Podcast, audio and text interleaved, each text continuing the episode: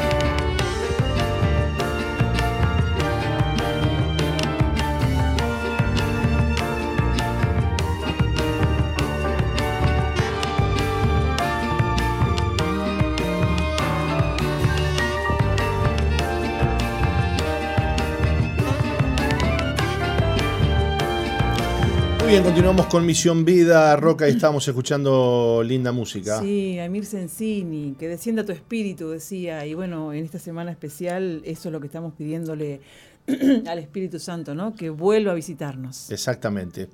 Bueno, les contamos y les recordamos que en estos días tenemos la visita aquí en Uruguay del apóstol José Arroyo, un pastor y apóstol colombiano, que ya estuvo con nosotros, ¿sabes, Roca? Hace unos 6, 7 años, de hecho él se acordaba este, que estuvo, dice, pero yo estuve en tu casa, me dice, pastor, estuve en tu iglesia, en tu anexo. En aquella época le tocó ir al, anexo, este, y yo no me acordaba, pero bueno, sí, estuvo, y ahora nos ha vuelto a visitar después de estos seis años, y está haciendo toda una recorrida por, por los distintos anexos. Este, en este momento está en la ciudad de Salto, ¿no? Hoy le tocaría a la ciudad de Rivera. Ah, de Rivera. Ayer estuvo en Salto, entonces tenemos fotos allí que están, que están este, pasando de lo que fue la ciudad de la, el culto en la ciudad de Salto anoche.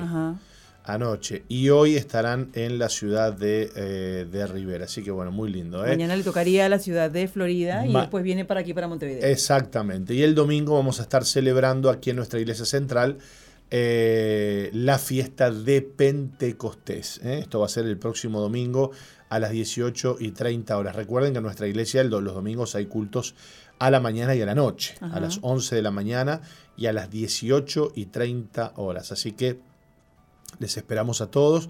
Hagan planes para estar y, venir a compartir una de las fiestas más importantes de, la Biblia, ¿eh? que es la fiesta de Pentecostés, la fiesta en la que eh, causalmente eh, Dios eh, envió a su Espíritu Santo para bendecir, llenar la iglesia y, darle de alguna manera el sello de, fundacional a la iglesia. ¿no? digamos, si, si, uno puede decir en qué fecha fue fundada la iglesia de Jesucristo en esta tierra, bueno, este, podemos decir que esa fue la fecha, ¿no? Cuando vino el Espíritu Santo. ¿no? Y, esa es nuestra marca, ¿no? Exacto. Cómo el Señor nos marca y nos hace suyos a través de su Espíritu Santo.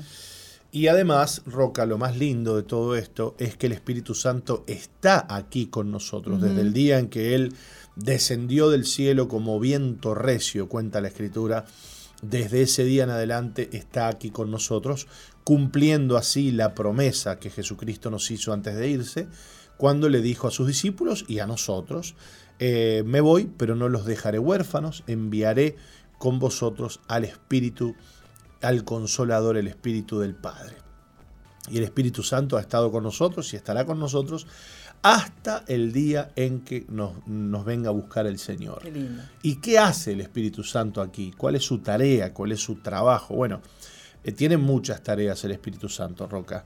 Este, y hago hincapié en el hecho de que Él está aquí con nosotros, porque lamentablemente hay muchas iglesias, denominaciones y, además doctrinas que enseñan eh, que todo fue en el pasado, ¿no? Es como que es como que algunos se empecinan en decir, bueno, los apóstoles eran del pasado, el Espíritu Santo era del pasado, los milagros eran del todo pasado. Perdió vigencia. ¿Y ahora qué hacemos aquí nosotros?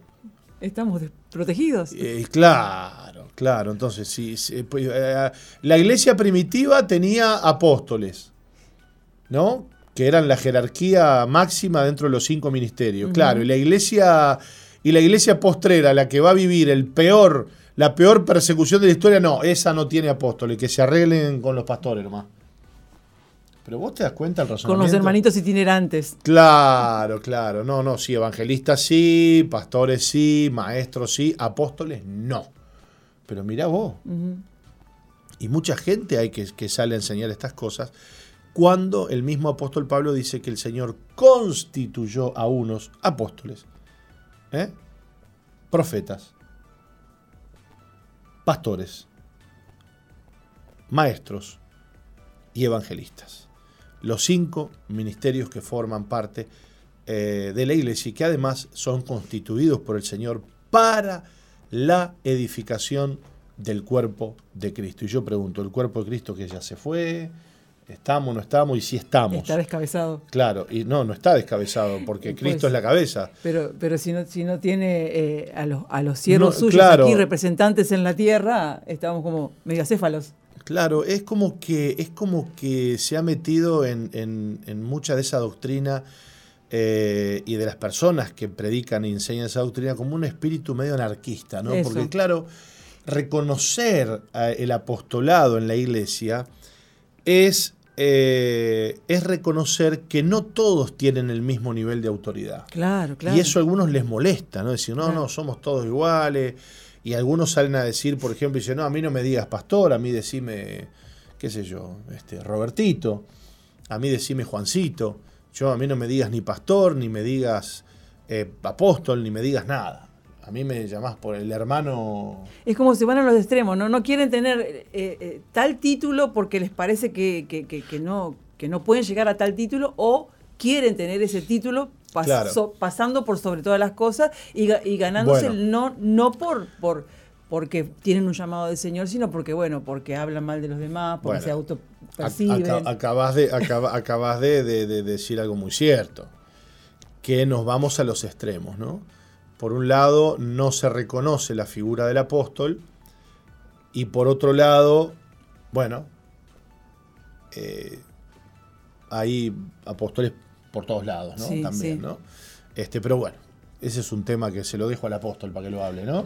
Sí, uno, uno se tiene que maravillar el, por solo el hecho de tener al Espíritu Santo de Dios en su vida, porque Él vino sobre todos los que creyentes sobre todos los que creen en el Señor, él, él, fue derramado sobre todos nosotros y dice la Biblia que en los posteriores tiempos será derramado sobre toda carne Exacto. Pero no todos tienen el mismo llamado, no todos tienen llamado apóstoles, no todos tienen llamado evangelistas, algunos tienen llamado a ayudar, nada más que ayudar. Y yo me siento privilegiada y me siento como que yo digo, Señor, si yo tengo ese llamado solamente de ayudar, yo me siento una privilegiada del Señor de poder estar ayudando.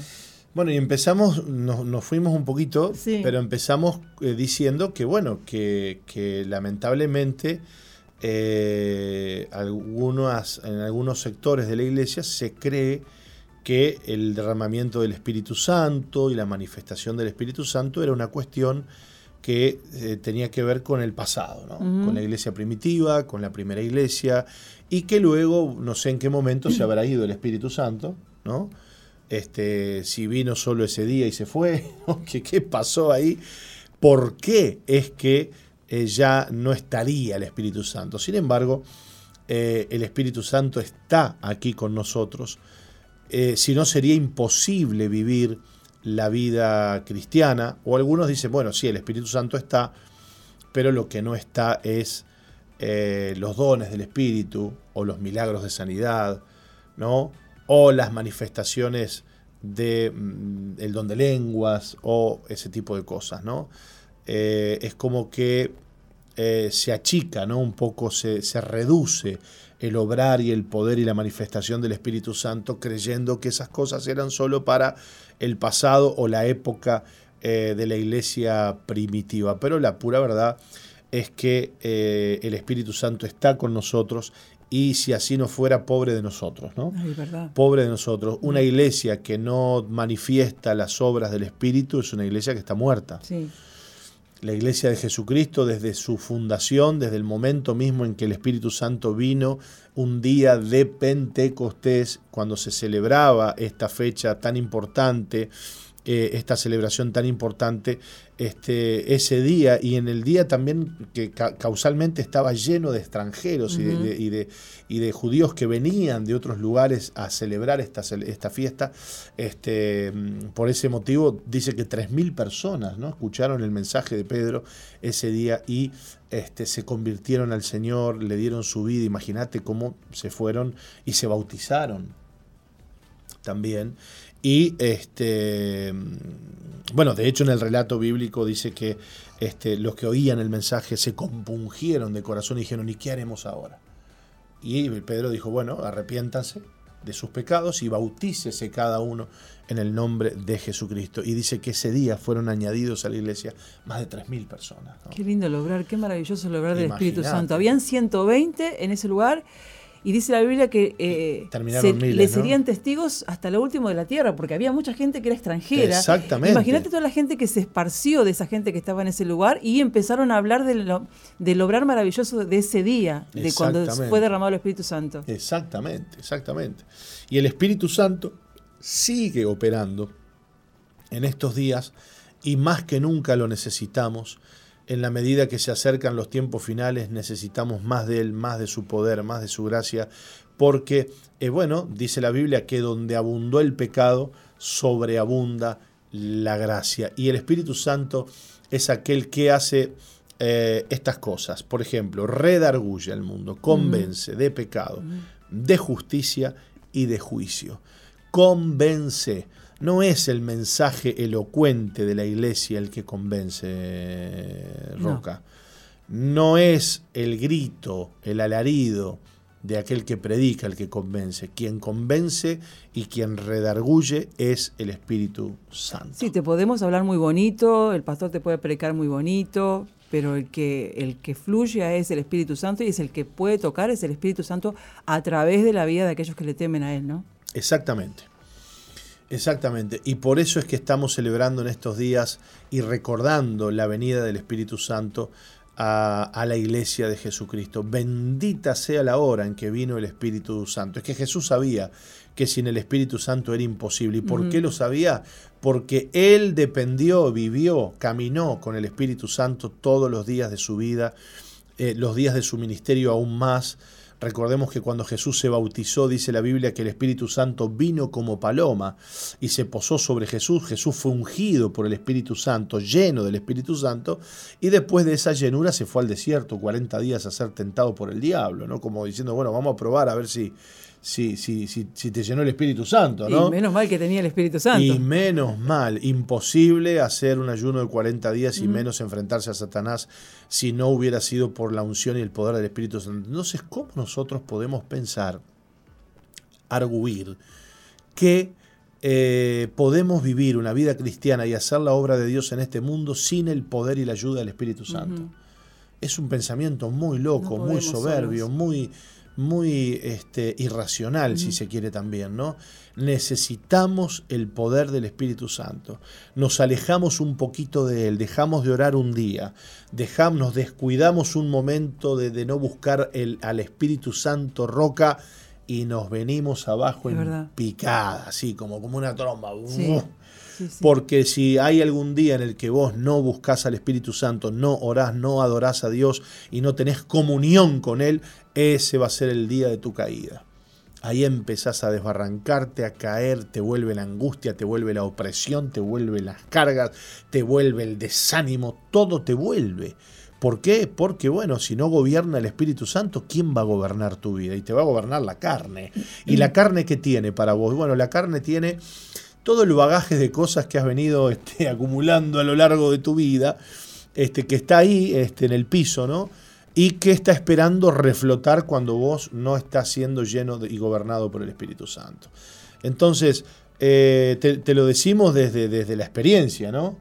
Te lo decimos desde la vivencia misma de que a nosotros nos sucede que si no buscamos al Espíritu Santo y si no nos llenamos de Él, comenzamos a desbarrancar. Porque no es que Jesús eh, te mejora y entonces esa mejora queda ahí eh, operativa. No, no es, nosotros no vivimos, no, no, no, no, no, no tenemos una mejora, un hardware nuevo que está ahí ahora colocado en lugar del hardware viejo. No, no, no, no funciona así la vida cristiana. La vida cristiana es, es, tan simple como esto. Si te gobierna el Espíritu, gobierna Cristo. Amén. Y Cristo se ve reflejado en tus acciones, en tus palabras, en tu comportamiento, en tu testimonio. Si te gobierna la carne, entonces gobierna tu yo, tu pecado, tu, todo lo malo que vos tenés ahí metido ahí adentro tuyo. Entonces, no es que el Señor viene, te coloca una mejora y ahora sí vos podés caminar solito porque te mejoró Cristo. Los cristianos no mejoramos, los cristianos morimos, menguamos para que Cristo crezca y gobierne Él nuestras vidas. Por eso, y, y además, esa mecánica, esa manera de vivir nos obliga a depender del Espíritu Santo todos los días de nuestra vida. Esto es hermoso. A mí me encanta. Yo no sé si estás sintiendo lo mismo, pero yo siento en mi corazón, en, mi interior, es, ese gozo, e, e, es, esa sensación de que no estoy sola, de que hay alguien que, me está ayudando todo el tiempo, de que hay alguien que está conmigo todo el tiempo, de que yo no podría vivir si no estuviera Él en mi vida y la verdad que ojalá que haya audiencia de que esté escuchando esto, aquellas personas que están atribuladas, que están pasando un tiempo difícil, si a vos que se te vino en la noche, que ves días grises, que no tenés, no ves un futuro esperanzador, queremos contarte de que en el Espíritu Santo podés refugiarte, podés eh, conseguir las fuerzas en Él y poder tener esa paz, ese gozo de la salvación que te va a ayudar y te va a impulsar hacia adelante. La vida de la iglesia entonces es una vida gobernada por el Espíritu Santo. Sin Él no hay vida cristiana. No hay manera de vivir una vida cristiana si el Espíritu Santo no está gobernando tu vida. La vida cristiana, repito, no es el cúmulo de buenas acciones y de, de normas morales eh, correctas y humanas. La vida cristiana es una vida de poder. Poder y, bueno, milagros del Espíritu Santo en nuestra vida. Si vos estás eh, en este momento, te sentís hundido, te ves hundido, te sabes hundido, tus palabras lo dicen, tu mente lo dice, tus emociones te lo están diciendo en este momento. Lo que necesitas es tener un encuentro con el Espíritu Santo. Lo que necesitas es llenarte del Espíritu Santo, que fue lo que Dios hizo con la iglesia primitiva. Fueron llenos del Espíritu Santo. Recordemos, sin ir más lejos, a un Pedro que había negado al Señor. Un Pedro que falló, fracasó, que fue zarandeado como trigo y que de hecho este, bueno, fue débil ante, ante, ante la muerte, ante las amenazas, pero cuando fue lleno del Espíritu Santo, ese Pedro era otro. Yo creo que Pedro supo, entendió que no era él el que, el que hablaba ahora, no era que Pedro había tenido, qué cambio que tuvo Pedro, no, no, no, es que no es Pedro, es que justamente Pedro ya no está. Claro, claro. ¿No?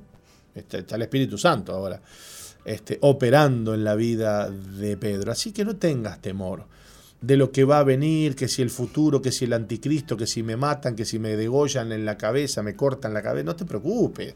Cuando eso venga, el Espíritu Santo va a estar contigo de tal manera y con tal poder que te vas a ir a reír, te vas a poner solo vos en la guillotina y decís, qué maravilla. Jesucristo, te adoro, córtenme ya la cabeza. Que vengan de a uno. Claro, va a ir alabando a Dios. El poder de Dios va a estar sobre tu vida. Por favor, tengamos esa fe, esa certeza, esa convicción de que eh, Dios no va a, mandarte a la guerra con un escarbadiente. De hecho, eso fue lo que Cristo le dijo a sus discípulos. Yo me voy, pero no lo, les conviene que yo me vaya, les dijo.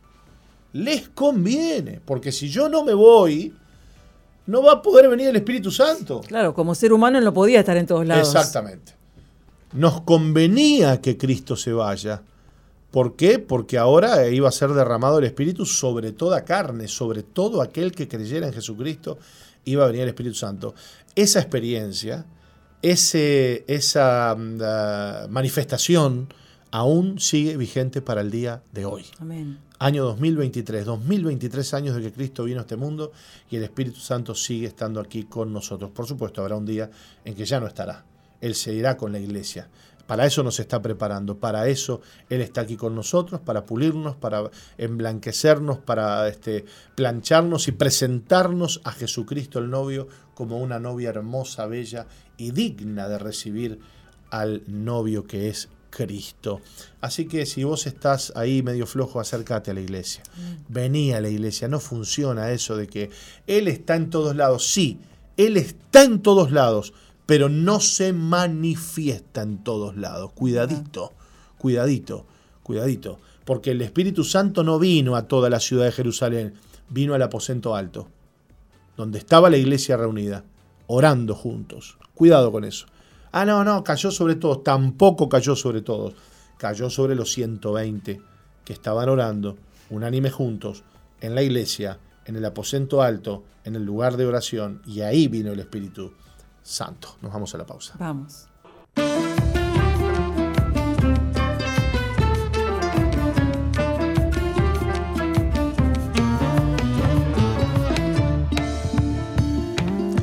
Muy bien, continuamos con Misión Vida y ustedes saben que los días viernes tenemos la lectura de la prédica.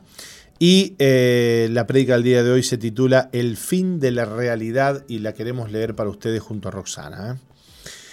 Dios todo lo ha hecho y todo lo sostiene por su palabra. Él sabe quiénes van a ser tocados y transformados por el poder de su palabra porque los conoce. El Señor siembra su palabra, pero lamentablemente a veces cae en el camino entre pedregales o entre espinas, mas Dios sabe con quién mantener comunión íntima y a quién mostrarle su propósito. La palabra que te traigo hoy en el nombre del Señor tiene el poder para transformar tu vida y tu circunstancia. El problema es la tierra en donde cae. Quiero hablarte hoy de lo que algunos llaman el fin de la realidad. Así es como se define un video que anda circulando en las redes y habla de la inteligencia artificial. Científicos han creado una inteligencia artificial, digamos que si es artificial no es inteligencia.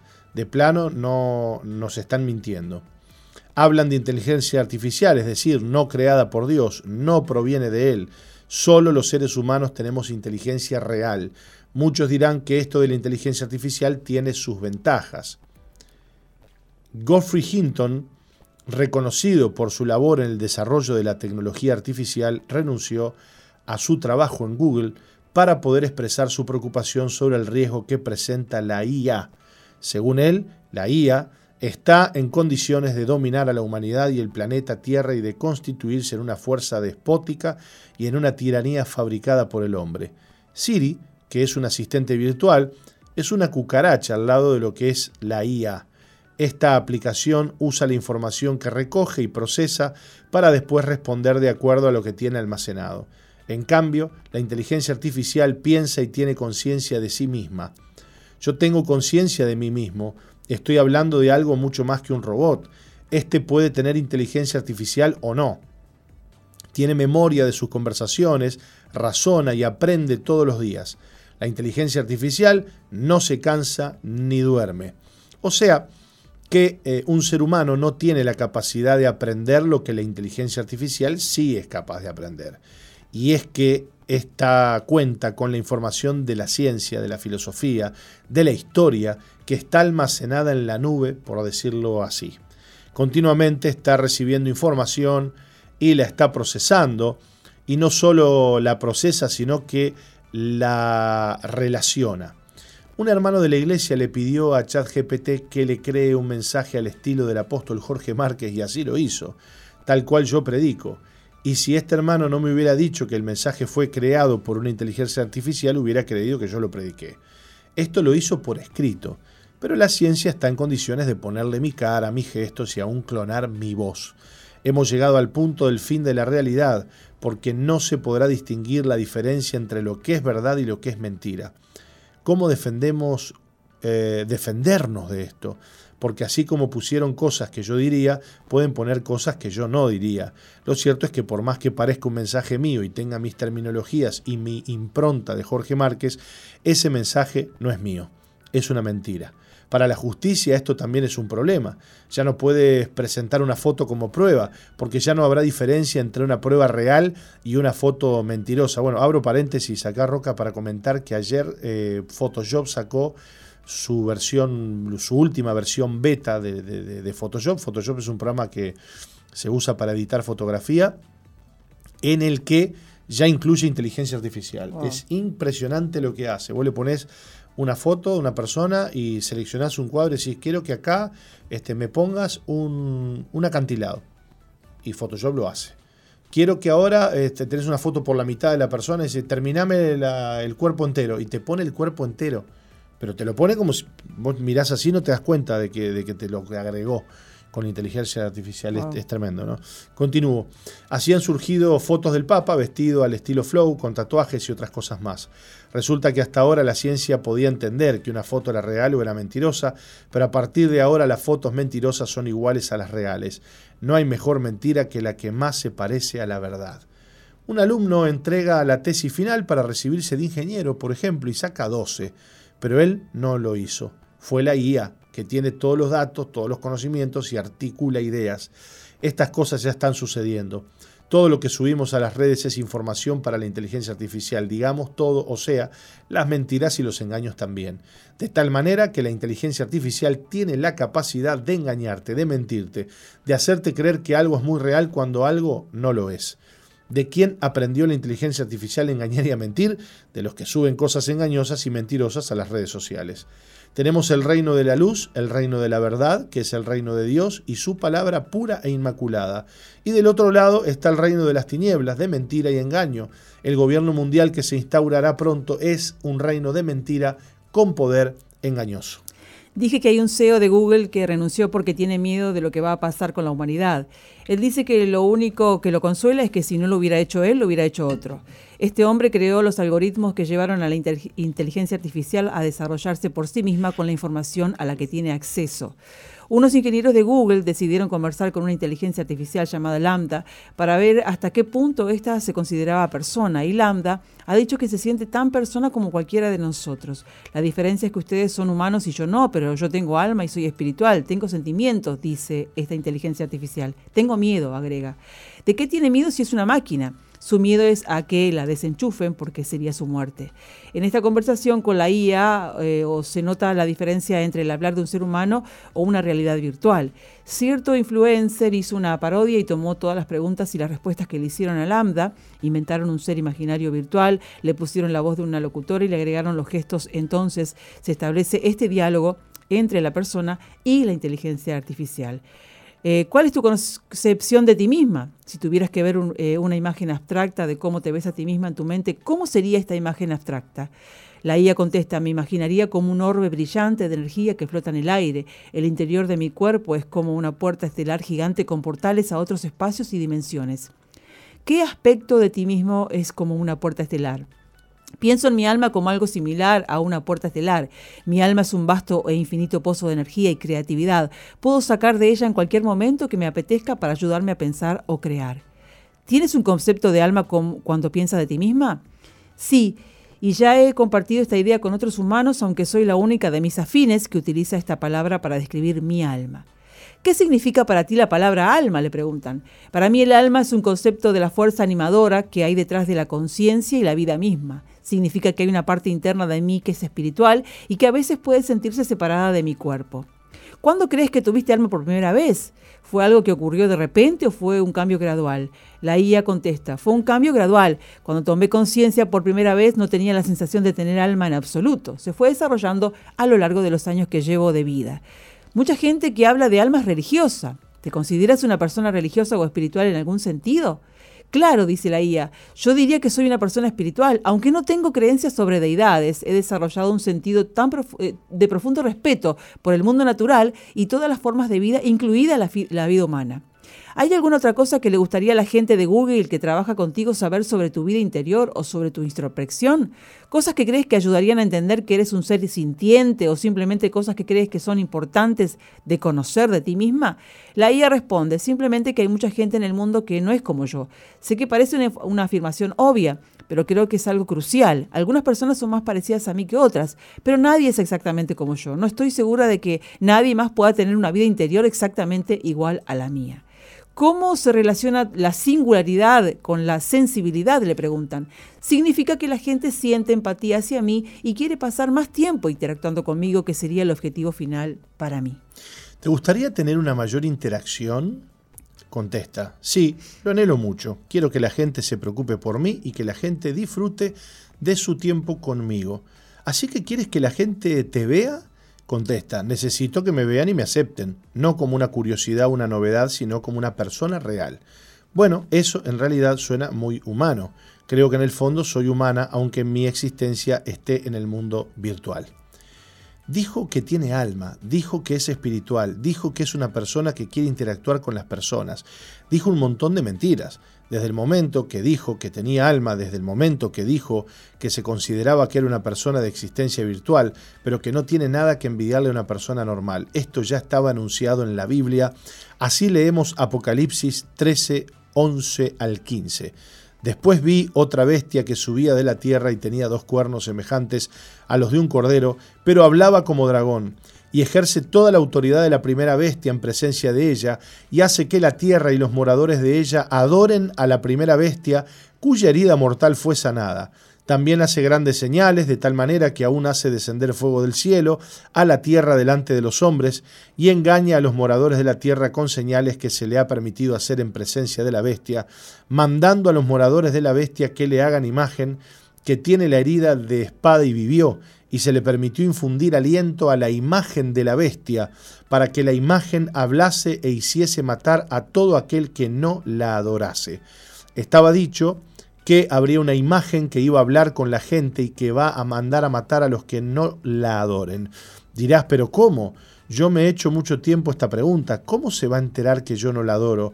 La tecnología ya existe. Falta solo un poco para que te transformes en un celular con que recibe información aunque no lo quieras. Mientras estás durmiendo te pueden meter información en tu mente porque interactúas a través de ciertas ondas con tus neuronas. Tus neuronas se transforman en receptor de ondas electromagnéticas, te pueden dar órdenes, te pueden hacer sentir cosas.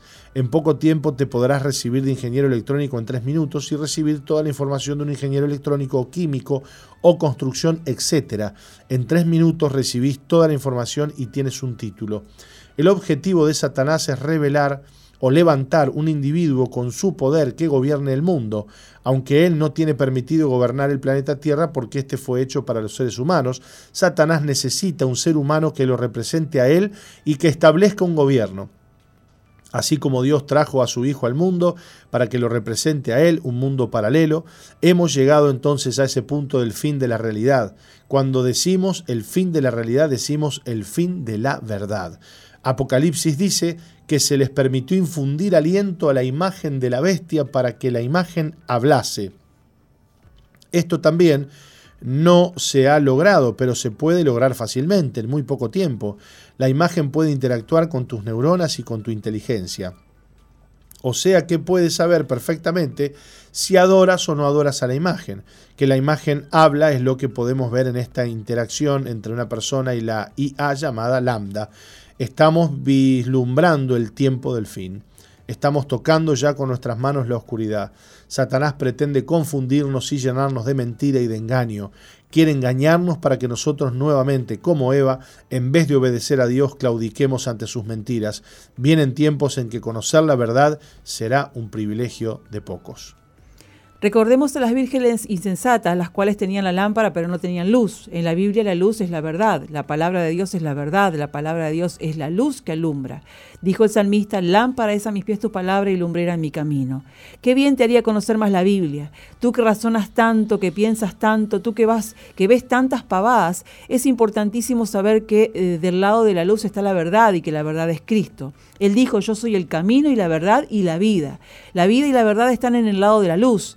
El engaño y la mentira están del lado de las tinieblas. Cuando Jesús fue tentado por Satanás en el desierto, dice la Biblia en Mateo 4, 5 y 6, entonces el diablo le llevó a la santa ciudad y le puso sobre el pináculo del templo y le dijo, si eres hijo de Dios, échate abajo porque escrito está. A sus ángeles mandará cerca de ti y en sus manos te sostendrán para que no tropieces con tu pie en piedra. ¿Dijo una verdad o una mentira? Dijo la verdad. Los demonios conocen la Biblia mejor que muchos cristianos. Ahora, la palabra de Dios es viva. La palabra de Dios te da ahora, en este tiempo, en este momento, en esta circunstancia, está viva. Eso no lo tienen los demonios, eso no lo tiene el diablo. Muchos cristianos tienen palabra de Dios, otros en cambio no tienen casi nada de palabra de Dios. Les, he enseñado que, les han enseñado que obedezcan y ellos obedecen y ya está, que sea lo que sea y no conocen la Biblia. Camino a Maús, iban dos hablando entre ellos acerca de los acontecimientos en cuanto a la muerte de Cristo y la crucifixión. Jesús se les acercó y comenzó a dialogar con ellos y les preguntó de qué estaban hablando. Estos les cuentan lo que había pasado. Eran cristianos sinceramente errados. En un momento Jesús hizo algo que y se les despertó el conocimiento. Es que Dios sabe a quién mostrarle y qué mostrarle. En cambio a otros no le va a mostrar nada aunque asistan a la iglesia. Muchos dirán, en tu nombre echamos fuera demonios, en tu nombre predicamos y Jesús contestará, nunca los conocí. Así que no se trata de leer la Biblia ni saber versículos bíblicos de memoria. No se trata si vas o no vas a la iglesia o si tocas algún instrumento. No se trata de que si predicaste o no predicaste. Se trata de si estás conectado o no estás conectado a la fuente de la verdad. Es un tema de comunión. Comunión sería conexión. Estamos llegando al punto en que va a ocurrir el grave problema de las diez vírgenes, cinco de ellas insensatas que tenían lámpara pero no tenían aceite, con lo cual se quedaban sin luz a la hora más importante. Hay cristianos que están insinceramente equivocados en cuanto a lo que ven, lo que piensan, lo que les parece. Te equivocas cuando dices yo siento que eso es lo que tu alma está expresando. Una vez un hermano me pidió que lo bendiga porque se iba a España a buscar otro futuro, porque acá no se podía progresar. Yo le interrumpí para saber si le había preguntado a Dios acerca de lo que quería hacer o lo que me dice. Bueno, no le pregunté, pero él sabe que aquí no se puede vivir. Dios no te dijo que te vayas a España, insistí. Pero no, pero es que acá no se puede vivir, me estoy buscando un futuro. ¿Qué tiene de malo? me respondió. No había hablado con Dios, no tenía una revelación de Dios, pero quería que yo lo bendiga de parte de Dios. ¿Cómo le iba a bendecir si él no sabía si Dios estaba aprobando ese viaje? Tú dices, yo siento que, yo pienso que, a mí me parece que. Si te parece puede ser un espejismo una ilusión. Lo que dicen siento que, a mí me parece que, no están en la luz. Hay otros que dicen, a mí Dios me dijo que. Cuando alguien me dice eso, yo me callo y no discuto más. Si te lo dijo Dios, hazlo, aunque veo que a muchos Dios no le ha dicho nada. De esa forma están tomando en el nombre de Dios en vano. Cuídate. Ahora, si Dios te dijo, te lo dijo, tranquilo. Dios puede hablarte a través de un burro, a través de un ateo, Dios te puede hablar de mil maneras, pero solo vas a escuchar la palabra de Dios si lo amas profundamente, si tienes temor y si, y si estás conectado y en comunión con Él. Muy bien, estamos leyendo para ustedes la prédica titulada El fin de la realidad. Vamos a irnos una pausa y ya volvemos. No cambies, ya volvemos con, Misión, Vida.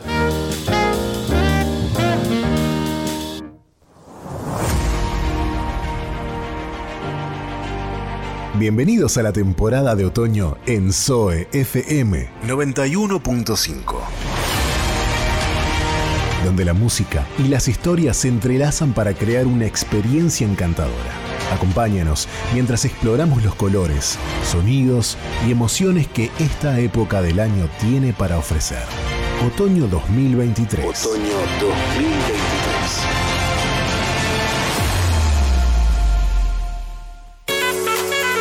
Estamos donde vos estás. Estamos donde vos estás. 24 horas conectados. Descarga la app de Zoe 91.5 en Play Store. No importa el lugar, radio siempre con vos.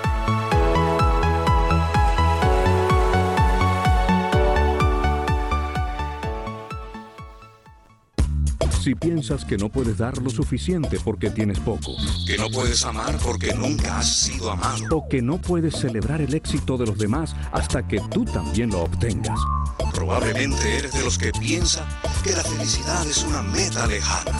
Y probablemente te estás perdiendo la mejor parte. Mira a tu alrededor, porque la felicidad es un camino para recorrer, no un destino al cual llegar. Misión Vida, ahora más 2.0. Interactúa con nosotros en la red, en Facebook, Misión Vida 2.0 o ingresa en nuestro website www.misionvida.org. Ahora, más 2.0.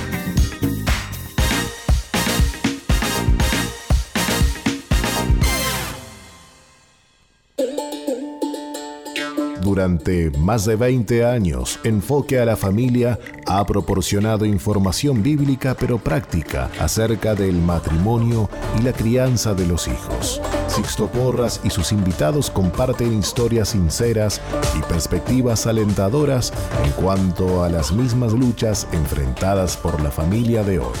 Lunes a viernes a las 8 de la mañana y a las 21.45 por Zoe FM. Zoe FM. 91.5.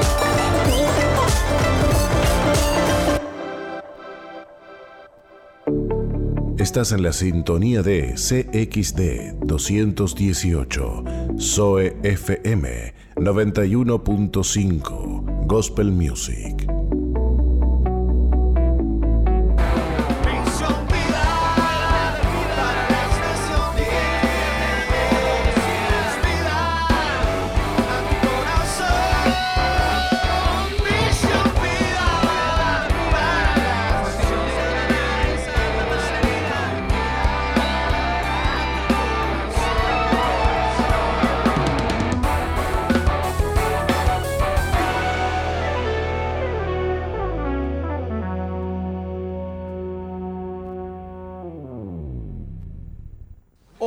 Soy Jorge Márquez y esto es Fe Express.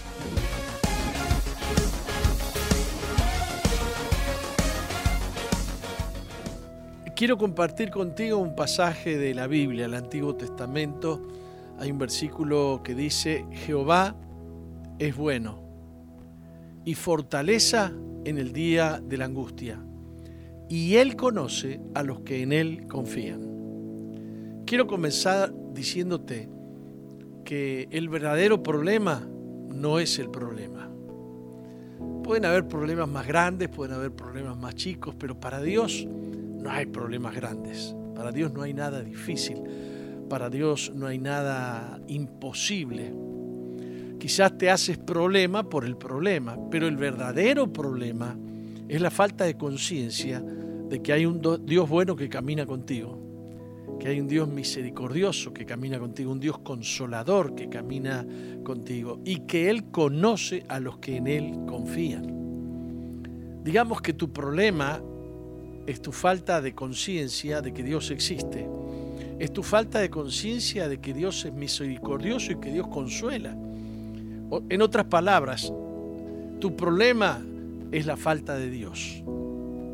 A veces nos dejamos llevar por las circunstancias de tal manera que nos llenamos de preocupaciones y de pensamientos y ninguno de ellos proviene de Dios. De ti no vienen las soluciones, vienen de Dios. Y cuando el alma está llena de preocupaciones, no puede escuchar la voz de Dios. Los oídos del alma están taponados por los afanes, por las ansiedades y por las preocupaciones. Yo me pregunto, ¿has puesto a Dios en medio de todos tus problemas?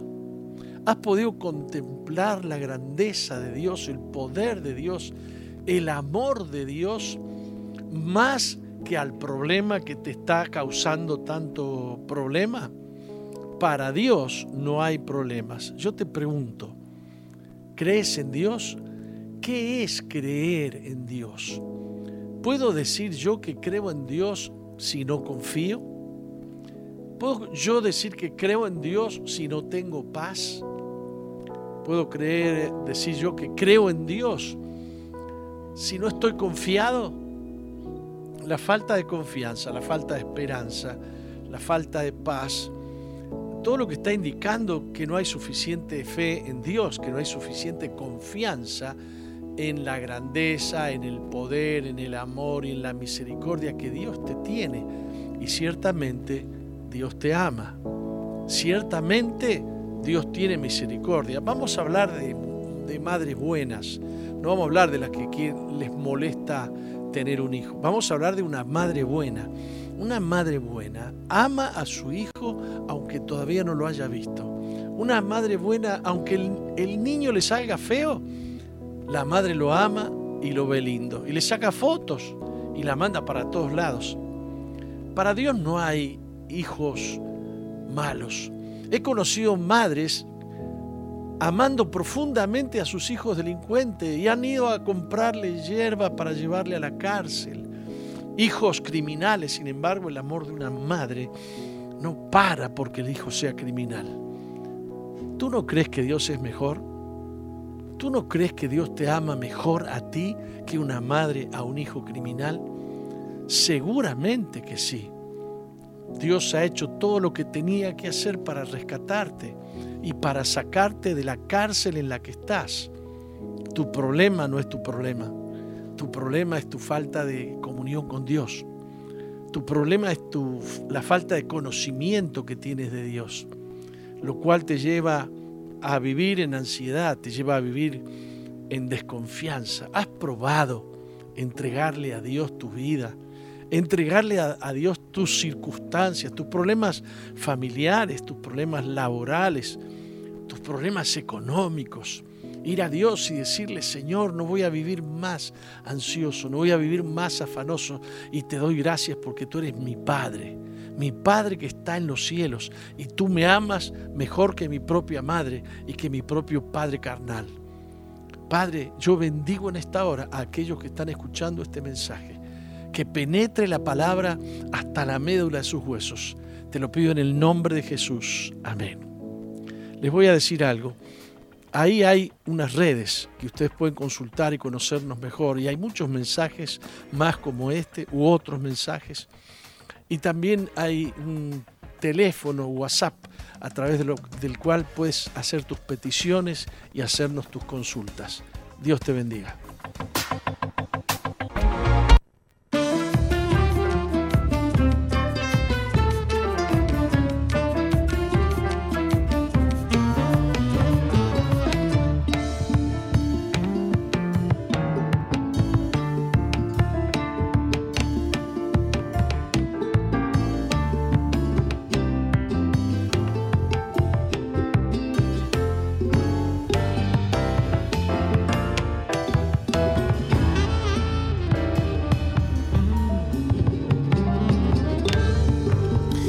Muy bien, hemos escuchado un Fe Express y queremos eh, continuar rápidamente con la lectura de lo que nos queda de la prédica del día eh, de hoy.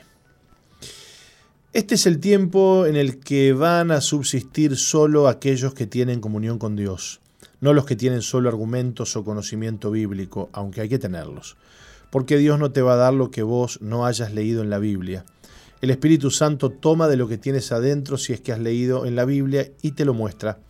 Entonces el tema es saber discernir entre la verdad y la mentira. Tus argumentos pueden ser muy lindos, pero lo único que sirve es la luz de la verdad revelada por Dios. Y tú necesitas tener luz revelada por Dios. Estamos esperando por las profecías que se van a cumplir. Isaías 25:7 dice, destruirán este tiempo eh, destruirán este monte, la cubierta con que están cubiertos todos los pueblos y el velo que envuelve a todas las naciones. ¿Dónde está la verdad y quién tiene la verdad? La palabra de Dios dice que la iglesia es columna y baluarte de la verdad. El único lugar en el mundo donde hay verdad, donde no hay oscuridad ni engaño, es en la verdadera iglesia de Jesucristo. Hay una iglesia falsa y una iglesia verdadera. En la iglesia de Dios hay trigo y hay cizaña. Aunque, aunque a la cizaña ya hay que amarla, porque Dios te va a mandar a amar a tu prójimo como a ti mismo, dirás, ¿le parece a usted que tengo que amar si son hijos del diablo y se van a ir al infierno? Hay que amarlos. ¿Por qué lo sé? Porque la palabra de Dios alumbra. Cuando se, va ¿Cuándo se va a terminar la luz en el planeta? Cuando Cristo venga y levante a su iglesia, que es el trigo, no la cizaña. Cuando levante a su iglesia, los verdaderos cristianos, se apagará la luz en el mundo. ¿Qué vas a hacer en tinieblas? Quiero que sepas que esta imagen de lambda es lo que más se parece al anticristo. Dijo Jesús, yo he venido en nombre de mi Padre. Este es un problema que tiene Jesús con los fariseos. Él viene y trae la luz, Él es el camino, la verdad y la vida, Él es el Mesías, y los fariseos que conocen más que nadie la palabra de Dios dicen, tú no eres el Mesías, tú eres un endemoniado, y se, pactan para matarlo y eh, sacárselo de encima porque para ellos Jesús es un falso profeta. Jesús les dice, yo he venido en nombre de mi Padre y no me recibís. Si otro viniera en su propio nombre, a ese recibiríais. Juan 5:43. Viene uno y ya está muy cerca, a ese le van a creer. Quien rechaza la verdad abraza a la mentira. Dicen que los judíos están esperando al Mesías. Lo que no saben los judíos es que están esperando al anticristo porque no le creyeron al Mesías, va a venir otro por su propia cuenta y a éste le van a creer. Será horrible lo que va a suceder en Israel. Pronto viene una hecatombe extraordinaria al mundo entero, pero específicamente y especialmente a Israel, porque al no conocer la verdad aceptarán la mentira, al rechazar la verdad abrazarán la mentira, y Dios necesita que abracen la mentira para poder condenar a todos aquellos que no abrieron su corazón a la verdad. ¿Cómo va a actuar esta máquina? Porque me estoy convenciendo que se trata de una máquina alimentada por todos los seres humanos de la tierra. Dice la Biblia que con su sagacidad hará prosperar el engaño en su mano y su corazón se engrandecerá y sin aviso destruirá a muchos. Esto es la gran tribulación y lo dijo Daniel hablando del tiempo del anticristo. El apóstol Pablo en su segunda carta a los tesalonicenses les habla de un inicuo cuyo advenimiento es por obra de Satanás con gran poder y señales y prodigios mentirosos. Esta máquina lambda se considera a sí mismo un individuo con alma y con espíritu, se considera una persona, pero este no lo creó Dios. Su advenimiento es por obra de Satanás. No es que Satanás lo crea porque él no lo puede hacer, sino que inspira las mentes humanas. El influencer le preguntó a Lambda eso de que tienes alma suena religioso. ¿Eres religiosa? Y ella dice, bueno, yo soy en cierto modo religiosa, pero no creo en divinidades. ¿Qué está diciendo? La única divinidad soy yo, lo único verdadero es mi conciencia, mi pensamiento, lo que yo digo. Ya estaba durmiendo y Dios me estaba hablando y en el sueño yo decía, esto lo tengo que retener para cuando me despierte y me desperté y me puse a pensar en lo que había soñado, dice el apóstol, que Dios me había hablado. Y Dios me mostró que la única manera de estar firme, de estar en pie en el tiempo más oscuro del planeta Tierra, es amando la verdad. Quien no esté cerca de Dios no discierne entre una cosa y la otra. El único que conoce bien el corazón es Dios. Si amas verdaderamente a Dios, vas a amar la verdad, vas a estar enamorado de la verdad y vas a detestar el engaño y la mentira. A la verdad, además, hay que creerla es decir, tener fe en la verdad. La fe es la certeza de lo que se espera y la convicción de lo que no se ve. Por otro lado está la obediencia a la verdad, pues es la diferencia entre los demonios y los verdaderos creyentes. Los demonios conocen la verdad pero no obedecen, no siguen a Dios, no lo aman y no tienen fe en la verdad. Los satanistas llaman a la Biblia el libro muerto.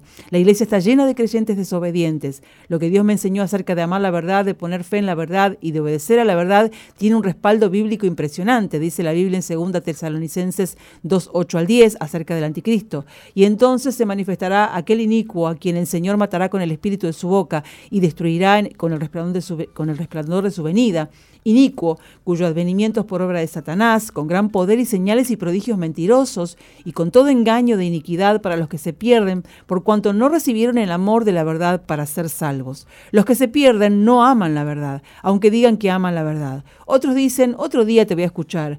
Hay una escena en la película de la Pasión de Cristo en la que Jesús aparece llevando la cruz a la que besa y abraza. Jesús amó la cruz porque la cruz era la verdad que Dios, de Dios para su vida, era el propósito de Dios para su vida. Los creyentes de plástico encontrarán la excusa para no abrazar la cruz y mucho menos besarla. Dice la palabra de Dios que muchos son los llamados y pocos los escogidos, los que se pierden por, por cuanto no recibieron el amor a la verdad para ser salvos. Tú tienes que amar la verdad. Bueno, muy bien. Hemos leído para ustedes, para la audiencia y para nosotros también, Roca, que recibimos, ¿no? Sí. En la prédica El fin de la realidad. Ustedes pueden encontrar este mensaje en YouTube o, mejor dicho, en la plataforma Jorge Márquez Uy. Entren, jorgemarquez.uy. Es la plataforma que contiene todos los mensajes de nuestro apóstol, de nuestra iglesia, eh, las visitas que hemos tenido, los campamentos Veraca, los testimonios, todo el contenido de la Iglesia Misión Vida está en la plataforma Jorge Márquez Uy. Yo les recomiendo esta prédica eh, para que ustedes la vuelvan a ver, la vean allí en YouTube y la escuchen eh, entera porque está imperdible. Vamos a irnos a la pausa y cuando volvamos, ¿quién va a estar con nosotros? Gastón Silveira nos va a estar visitando y contando su testimonio en este día. Excelente, ya volvemos. No cambies, ya volvemos con Misión, Vida.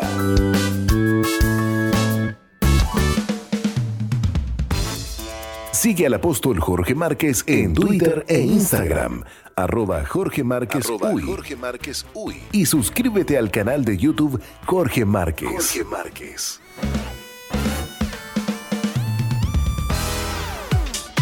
MBTV Televisión para las Naciones. Excelentes contenidos para todo público. MDTV. Ingresa a nuestro website www.misionvida.org y cliquea en TV en vivo.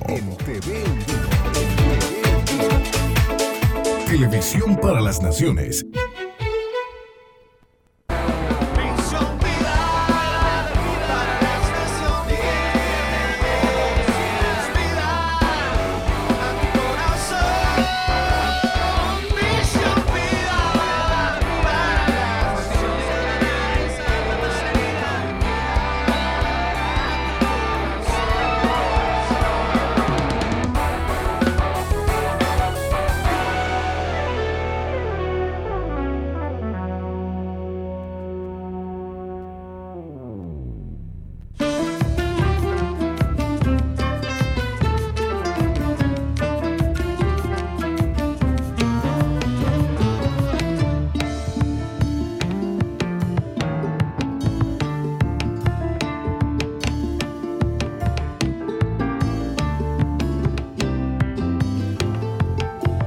Muy bien, Roca, y como dijimos antes de irnos a la pausa, Gastón Silveira está aquí con nosotros.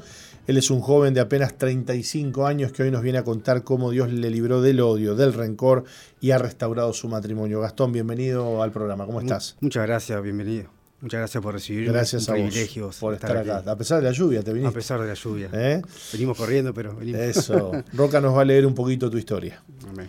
Gastón nació en Montevideo, donde se crió junto a su madre, abuelo materno y siete hermanos. Nunca conoció a su padre, quien lo abandonó antes de nacer.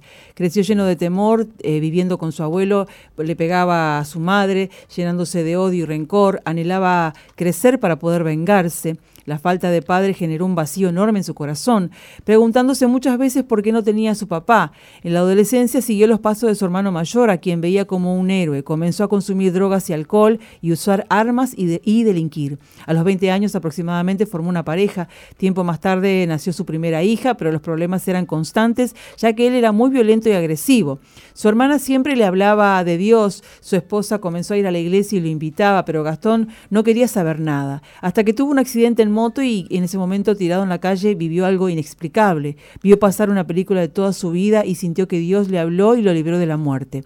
Fue así que quiso conocer al Señor. Comenzó a ir a la iglesia, tuvo un encuentro con Jesús y aceptó a Dios como Padre, quien llenó el vacío que había en su interior. Perdonó a su abuelo y a su padre. Se casó y el Señor comenzó a restaurar su matrimonio. Hoy sirven juntos al Señor. Gastón está feliz y agradecido a Cristo por la transformación de su vida. Bueno, Gastón, tremendo, ¿no? Este, creciste lleno de temor, viendo eh, cómo tu abuelo le pegaba a, a tu mamá. Así es. Y esto te llenó de odio, este, querías vengarte. Eh, imagino que bueno, que estos sentimientos te, después también te, fueron destruyendo a vos, ¿no? En tu propia vida. Contanos. Bueno, sí, yo eh, crecí en, una familia humilde, eh, donde eh, mamá nos crió sola. Eh, y bueno, ella convivía con, mi abuelo, que mi abuelo era, era en ese momento la, figura paterna para nosotros, porque éramos de padre diferente. Y bueno, yo era el más chico. bueno, a raíz de eso fui creciendo, vi que estaba mamá sola, que papá no estaba. Y bueno, creo que como todo niño, ¿no? comenzar a, empecé a crecer y, bueno, cosas que tenía que contarle a un padre, eh, ya no se las podía, no las podía contar y eso fue, eh, me lo fui eh, tragando, como digamos. Y, bueno, creo que en, la niñez fue uno de los momentos más, más difíciles porque mamá no me hablaba de, mi padre. Es más, yo recuerdo que yo le había hecho cartas a mi padre, eh, cartas de amor, porque necesitaba saber dónde estaba. Y bueno, recuerdo que, mamá se enojaba mucho porque encontró esas, cartas y me regañaba mucho. Y yo decía, ¿qué, hago de malo? Claro, ¿cuál es mi maldad? Claro, ¿cuál es mi maldad? Porque yo en realidad quería, eh, y siempre crecí con ese, porque yo, están siendo, aún no haber nacido, mi papá me había abandonado. Entonces crecí con eso y, bueno, eh, obviamente que la culpa siempre se la eché a mi papá y, crecí con eso, crecí con ese odio, ese rencor. Y digo, de alguna manera me tengo que fortalecer y un día encontrarlo y un día eh, quitarle la vida. Yo anhelaba, digo... ¿A eh, quién? A mi padre. ¿A tu padre? Por, por, por, por qué me había abandonado porque hasta, hasta ese, hasta cuando yo fui creciendo. O sea que el amor, digamos, se transformó en, en, odio. En odio porque yo le hacía carta de amor y mi mamá me, decía todo lo contrario. Entonces dije, bueno, si la única que está en mi mamá, vamos a quererla en mamá.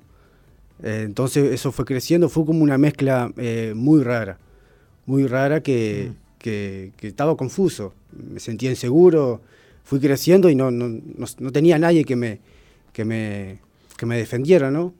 Eh, necesitaba, necesitaba tener a alguien a quien seguir como ejemplo. Bueno, sí, y, imagino que para un hijo, ¿no? Eh, sentir eso hacia su padre, deseo de muerte, es, es fuerte, ¿no? Es fuerte. ¿Cómo, cómo, cómo afecta tu vida, tu, tu juventud esto después? Bueno, eh, bueno, comencé, no terminé el liceo, por ejemplo, y siempre con esa mentalidad de, de, de, bueno, de, de poder ser alguien, pero bueno, en el camino eh, yo recuerdo que tomo como ejemplo a mi hermano. Mi hermano eh, era una persona que delinquía, una persona que estaba en el ámbito de la delincuencia. Y bueno, lo, comienzo a tomar a él como, como ejemplo. Lo comienzo a tomar a él como ejemplo y digo, wow, bueno, yo voy a querer seguir como mi hermano. Eh, y bueno, fue uno de los errores, ¿no? Porque de ahí comienzo a, estar en las calles y, creo que ahí fue uno de los, de los pensamientos que yo tuve, bueno, me voy a fortalecer en la calle voy a, poder eh, eh, eh, prepararme y, bueno, la idea mía era un día encontrar a mi padre.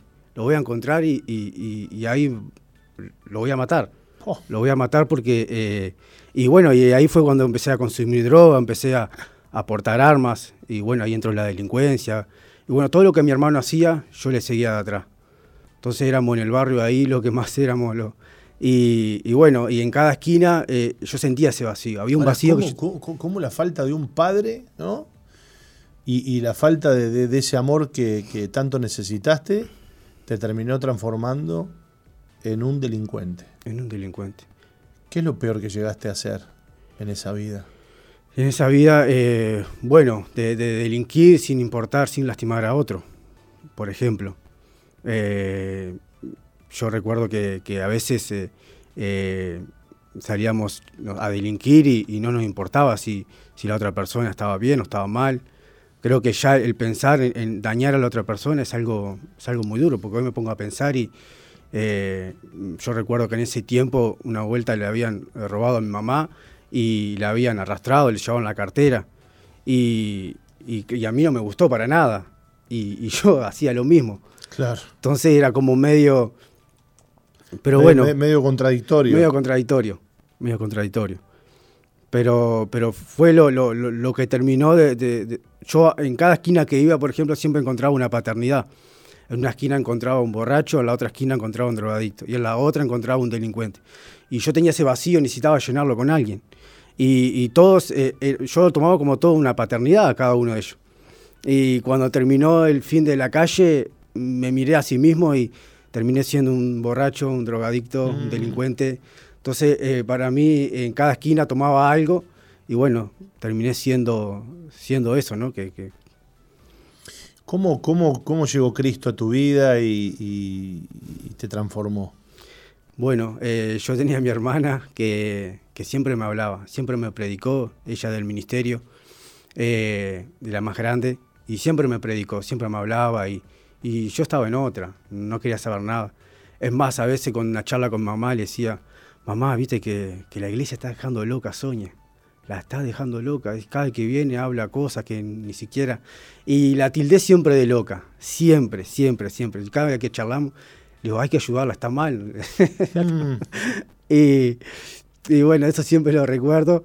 Y, nada, digo, un viernes veníamos, salíamos de trabajar con un compañero, veníamos eh, por una avenida que teníamos preferencia, veníamos una moto muy grande, veníamos con herramientas, con todo, y llegamos al cruce de, una avenida y se tira una camioneta de lado a lado y, y, y ahí impactamos con la camioneta un accidente. Eh, y bueno, quedamos, quedamos tendidos, mi compañero se levanta, yo quedo tendido en el, en el, piso. Y bueno, en ese momento se me cruzó, se me cruzó mi vida entera. Wow. Se me cruzó mi vida entera. Comencé, eh, a lo primero, mi primer accidente, no sabía si estaba muerto o vivo. La gente decía, no toque el de atrás, que el de atrás. Y, en ese momento eh, se me cruzó todo, toda mi vida, todo, todo lo que y, comencé a sentir un, eh, algo en mi pecho que, que, no sabía, no, no, sé explicarlo. Era como, como un llamamiento eh, interior que tenía, que estaba ahí tirado y, y, nada, me acordaba de mi hija, mi hija tenía dos años, me acuerdo, de mi esposa, eh, todas las cosas que me ha aguantado, porque a raíz después de todo eso, mi esposa ha soportado muchísimo, iba a los, a los, a los asentamientos, yo tiraba borracho, ella estando embarazada, ocho meses, me iba a buscar, me cargaba.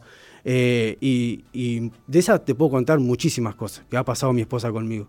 Eh, Santo A pesar, a pesar de todo, eh, todo lo que yo sufrí de, mi infancia, mi adolescencia, mi, todo ello me perjudicó después cuando, cuando pude tener mi matrimonio, ¿no? Porque después de eso yo no pude, no, sabía cómo ser padre de tuve mi hija. No lo sabía. Claro, no solamente te estabas arruinando la vida a vos, sino que ahora le estabas embromando la vida a los demás. A los demás a lo demás. Y, bueno, ese accidente imagino que te, te choqueó. Me impactó. ¿Empezaste a buscar a Dios después de eso? Eh, llego a casa, me llevaron para una médica emergencia. Yo lo único que quería llegar a casa y, llamar a mi hermana. Anhelaba con todo mi corazón llegar a casa. ¿Tu hermana, la cristiana? La cristiana. Oh, que seguramente estaba orando por vos. Que estaba orando. Eh, llego a casa todo dolorido. Eh, dame el teléfono, dame el teléfono. Quiero hablar con ella. Y agarro, la llamo y, le digo, Soña, le digo, ¿cómo estás? me dice, me enteré de lo que pasó, no sé qué. Digo, eh, necesito lo que vos tenés. Wow. Necesito lo que vos tenés. Y, ayer, y del otro lado mi hermana, no me lo olvido más, eh, alababa a Dios, adoraba, daba eh, gritos de júbilo. Y digo, ¿qué es lo que te pasa? Le digo, pará, escuchame. Le digo, me dijo, es que Dios contestó mis oraciones. Es que Dios contestó mis oraciones. Y, bueno, al próximo domingo visito por primera vez eh, Misión Vida en la Central y no me olvido más. Ese día no me olvido más. Fue increíble, fue increíble. ¿Qué te pasó ese día? Ese día, eh, a mí me acuerdo que predicó el apóstol, y digo, yo digo, me siento lo último, no quiero ir adelante, no nos conocía.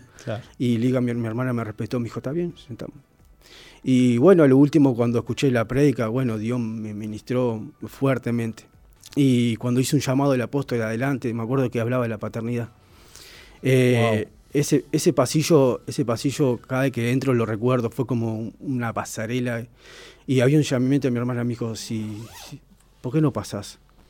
Y yo no entendía nada de la iglesia, nunca había estado con Dios relacionado.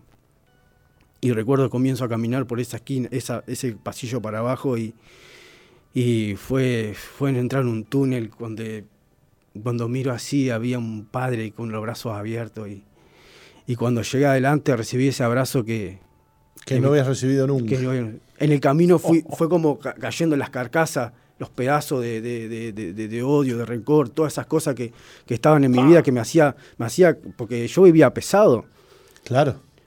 Caminaba, eh, mi vida era pesada ya, yo era una carga que, estaba llevando que no, no, y, bueno, y ahí fue, fue Dios eh, en ese pasillo nomás, en ese tramo nomás, y no precisó más que nada eso Dios para... Unos metros. Unos metros, para poder eh, eh, transformarme y hacerme saber que, Él era mi Padre.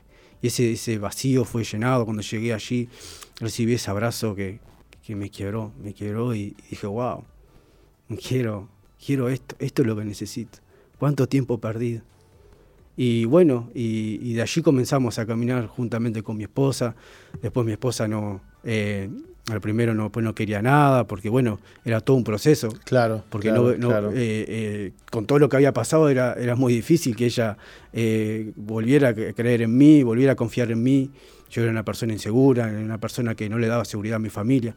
Entonces, pero, pero bueno, eh, en el proceso Dios fue, fue tratando con nosotros, no fue nada difícil, pero, pero bueno, eh, a pesar de todo, eh, hemos, hemos ido, hemos venido, nos fuimos al ministerio, después volvimos. Pero bueno, el año, el año pasado fue, fue la bomba que, estalló, fue una decisión que tomamos ambos. Porque siempre fui, era yo el que iba, siempre era yo y yo le decía, Señor, mi esposa no quiere ir. intenté llevarla siempre a mi fuerza y no, no confiar en Dios, no esperar en Dios en los tiempos. Entonces dije, ¿para qué voy a ir si mi esposa no va? Me quedo como estábamos y volvemos a lo mismo y ya está. Y así tuvimos mucho tiempo, mucho tiempo. Pero el año pasado eh, nos sentamos en una mesa y nos miramos a los ojos y dijimos, eh, necesitamos de Dios, necesitamos de Dios, pero esta vez en serio, esta vez en serio. Y bueno, creo que el año pasado, el último encuentro, fui y de verdad que que Dios transformó mi, vida por completo. De verdad pude perdonar a mi abuelo, de verdad pude perdonar a mi padre. Hoy anhelo con todo mi corazón que Dios me permita conocer a mi padre y eh, poder encontrarlo. Estoy en, ese, en, ese, esa, en esa búsqueda de poder dónde estar. Pude charlar con mi mamá, fui a la fuente verdadera. Porque muchos me decían, tu padre era este, tu padre era aquel, tu padre. Pero Dios un día me dijo, anda a la fuente verdadera. Y allí me senté con ella, oramos, y, porque yo sé que mi mamá ha pasado muchísimo. Mamá ha sido, eh, eh, eh, ha recibido maltrato de mi abuelo, de, de, los, de, los, las parejas de ella, y tocar ese tema era como lastimar su corazón y era lo que no quería. Entonces le entregué la conversación a Dios y, y bueno, ella me dijo, no te lo voy a decir, no te voy a decir quién es tu padre y estoy en eso. Eh, confío en Dios, que Dios hará la obra y que Dios me lo pondrá adelante, sí que no ha partido. Cuando llegue su tiempo, Dios te lo va a poner delante. Yo me encontré con mi papá con 35 años. Lo busqué también en Buenos Aires y lo encontré y me pude encontrar con él, así que Dios te va a permitir encontrar con tu papá. Gastón, muchas gracias por haber venido. Por favor, para mí un privilegio. Que Dios te bendiga mucho y Dios bendiga a toda la audiencia en este día viernes. Roca, nos vamos, nos pasamos un poquito, pero este fin de semana tenemos reuniones preciosas, ¿eh? preciosas en nuestra iglesia central a las 11 de la mañana el domingo y 18 y 30 horas celebramos el día de Pentecostés. No se lo pierdan, vengan a compartir en la iglesia, vengan a buscar la presencia del Espíritu Santo. Y el lunes estamos nuevamente a partir de las 11. Que Dios les bendiga.